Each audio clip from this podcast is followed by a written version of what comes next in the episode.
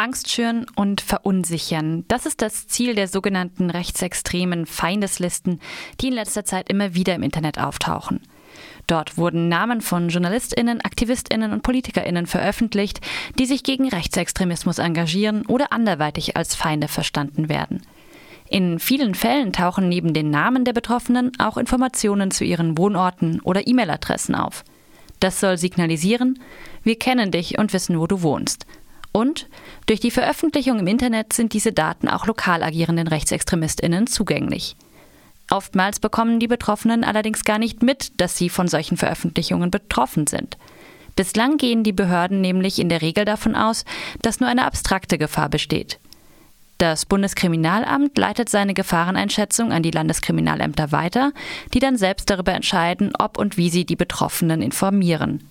In Baden-Württemberg benachrichtigt das LKA beispielsweise grundsätzlich nur dann, wenn weitere Erkenntnisse über eine erhöhte Gefahr bei einzelnen Personen vorliegen.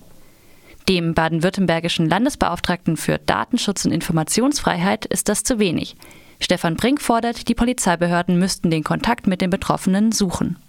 Es wird ja jetzt gerade viel darüber diskutiert, ob und wie Betroffene auf solchen Listen informiert werden sollen.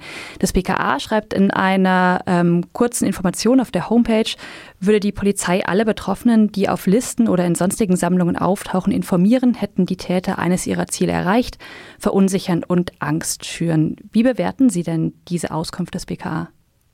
Mhm. Das ist auf der einen Seite natürlich nachvollziehbar und richtig, auf der anderen Seite aber aus meiner Sicht nur ähm, eine, eine, eine Teilantwort. Natürlich ähm, haben diese Listen das Ziel, ähm, die dort Aufgeführten einzuschüchtern und daran zu hindern, ihre politische Meinung kundzutun. Und natürlich ähm, ist die Information für den Betroffenen, äh, dass er auf so einer Liste steht, ähm, keineswegs äh, ein erfreuliches Ereignis, aber umgekehrt. Äh, wir haben doch gerade durch die politischen Entwicklungen der letzten Wochen und Monate gesehen, dass es auch mit absoluten Gefahren verbunden sein kann, auf solchen Listen zu stehen und dass äh, deswegen äh, im Vordergrund aus meiner Sicht äh, die Frage stehen sollte, sind tatsächlich die Betroffenen gefährdet und ähm, das selbst für den Fall, dass die Polizei zur Auffassung kommt, nein, das ist nicht so gravierend, dass man ihnen eine Möglichkeit gibt, darüber zu sprechen, sich auszutauschen, vielleicht auch eigene, äh, die eigene Sicht auf die Gefährdungslage äh, zur Kenntnis zu geben. Und da äh, ist mir äh, die Äußerung des BKA einfach zu kurz gegriffen. Das heißt, nur der Klarheit halber, Sie würden sich dafür aussprechen, Betroffene grundsätzlich zu informieren und sei es nur, damit diese die Möglichkeit haben, vielleicht entsprechend Selbsthilfe zu suchen. Ja, aus meiner Sicht ähm, ist die Tatsache, dass die Polizei weiß, äh, dass ähm, einzelne Menschen sich in einer potenziellen Bedrohungslage befinden, Anlass genug, ähm, auf sie zuzugehen und sie zu informieren. Man muss deutlich dazu sagen, datenschutzrechtlich, und das ist ja mein äh, Aspekt, datenschutzrechtlich besteht eine solche Pflicht bislang noch nicht. Das heißt, äh, die Polizeibehörden sind nicht äh, rechtlich verpflichtet, eine solche Information zu geben. Sie ist aber absolut naheliegend und wäre sehr, sehr begrüßenswert.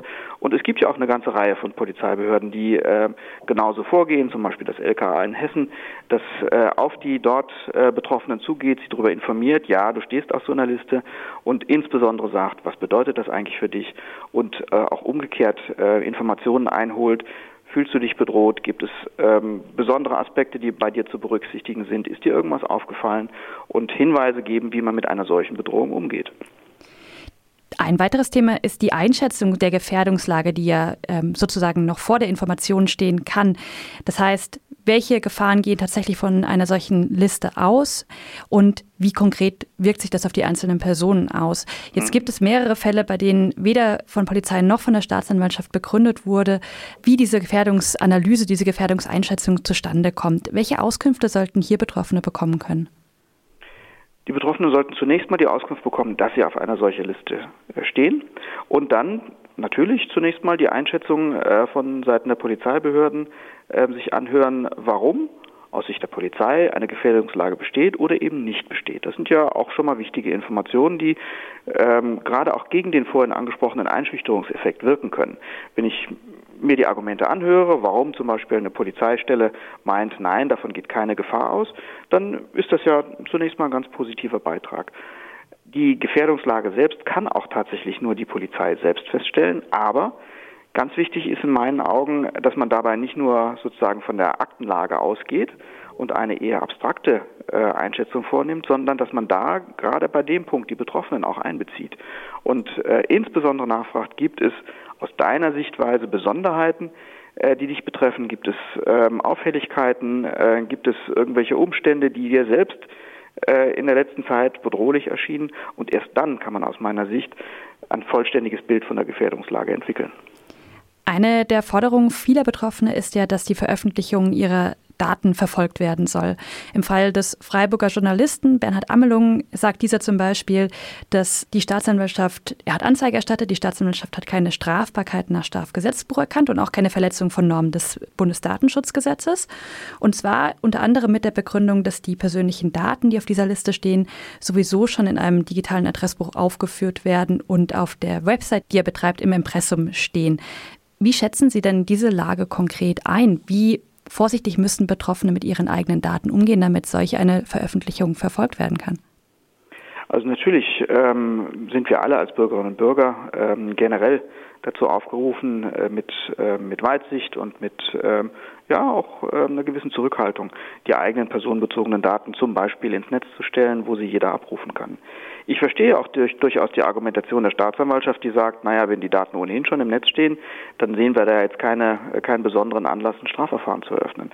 Allerdings muss man aus datenschutzrechtlicher äh, Sichtweise sagen, das hat sich geändert seit dem Mai 2018. Früher galt das nationale Bundesdatenschutzgesetz und das kannte genau diese Vorschrift, wenn Daten schon öffentlich im Netz stehen, dann sind sie weniger schutzbedürftig. Äh, das hat sich aber mit äh, der Datenschutzgrundverordnung seit Mai 2018 geändert. Und ähm, seitdem äh, schauen wir als Datenschützer auch wesentlich strenger auf Daten, die sich zwar auch im Netz finden, aber dennoch nicht in Anführungszeichen vogelfrei sind, sondern auch da muss man sehr genau aufpassen, ob da nicht Datenschutzverletzungen vorliegen. Also wir würden die Fälle aus 2017 oder Anfang 2018 nach heutiger Lage ähm, deutlich anders bewerten als früher. Das heißt, die erst jüngst veröffentlichten Listen und Sammlungen, die lassen sich durchaus nochmal anders bewerten.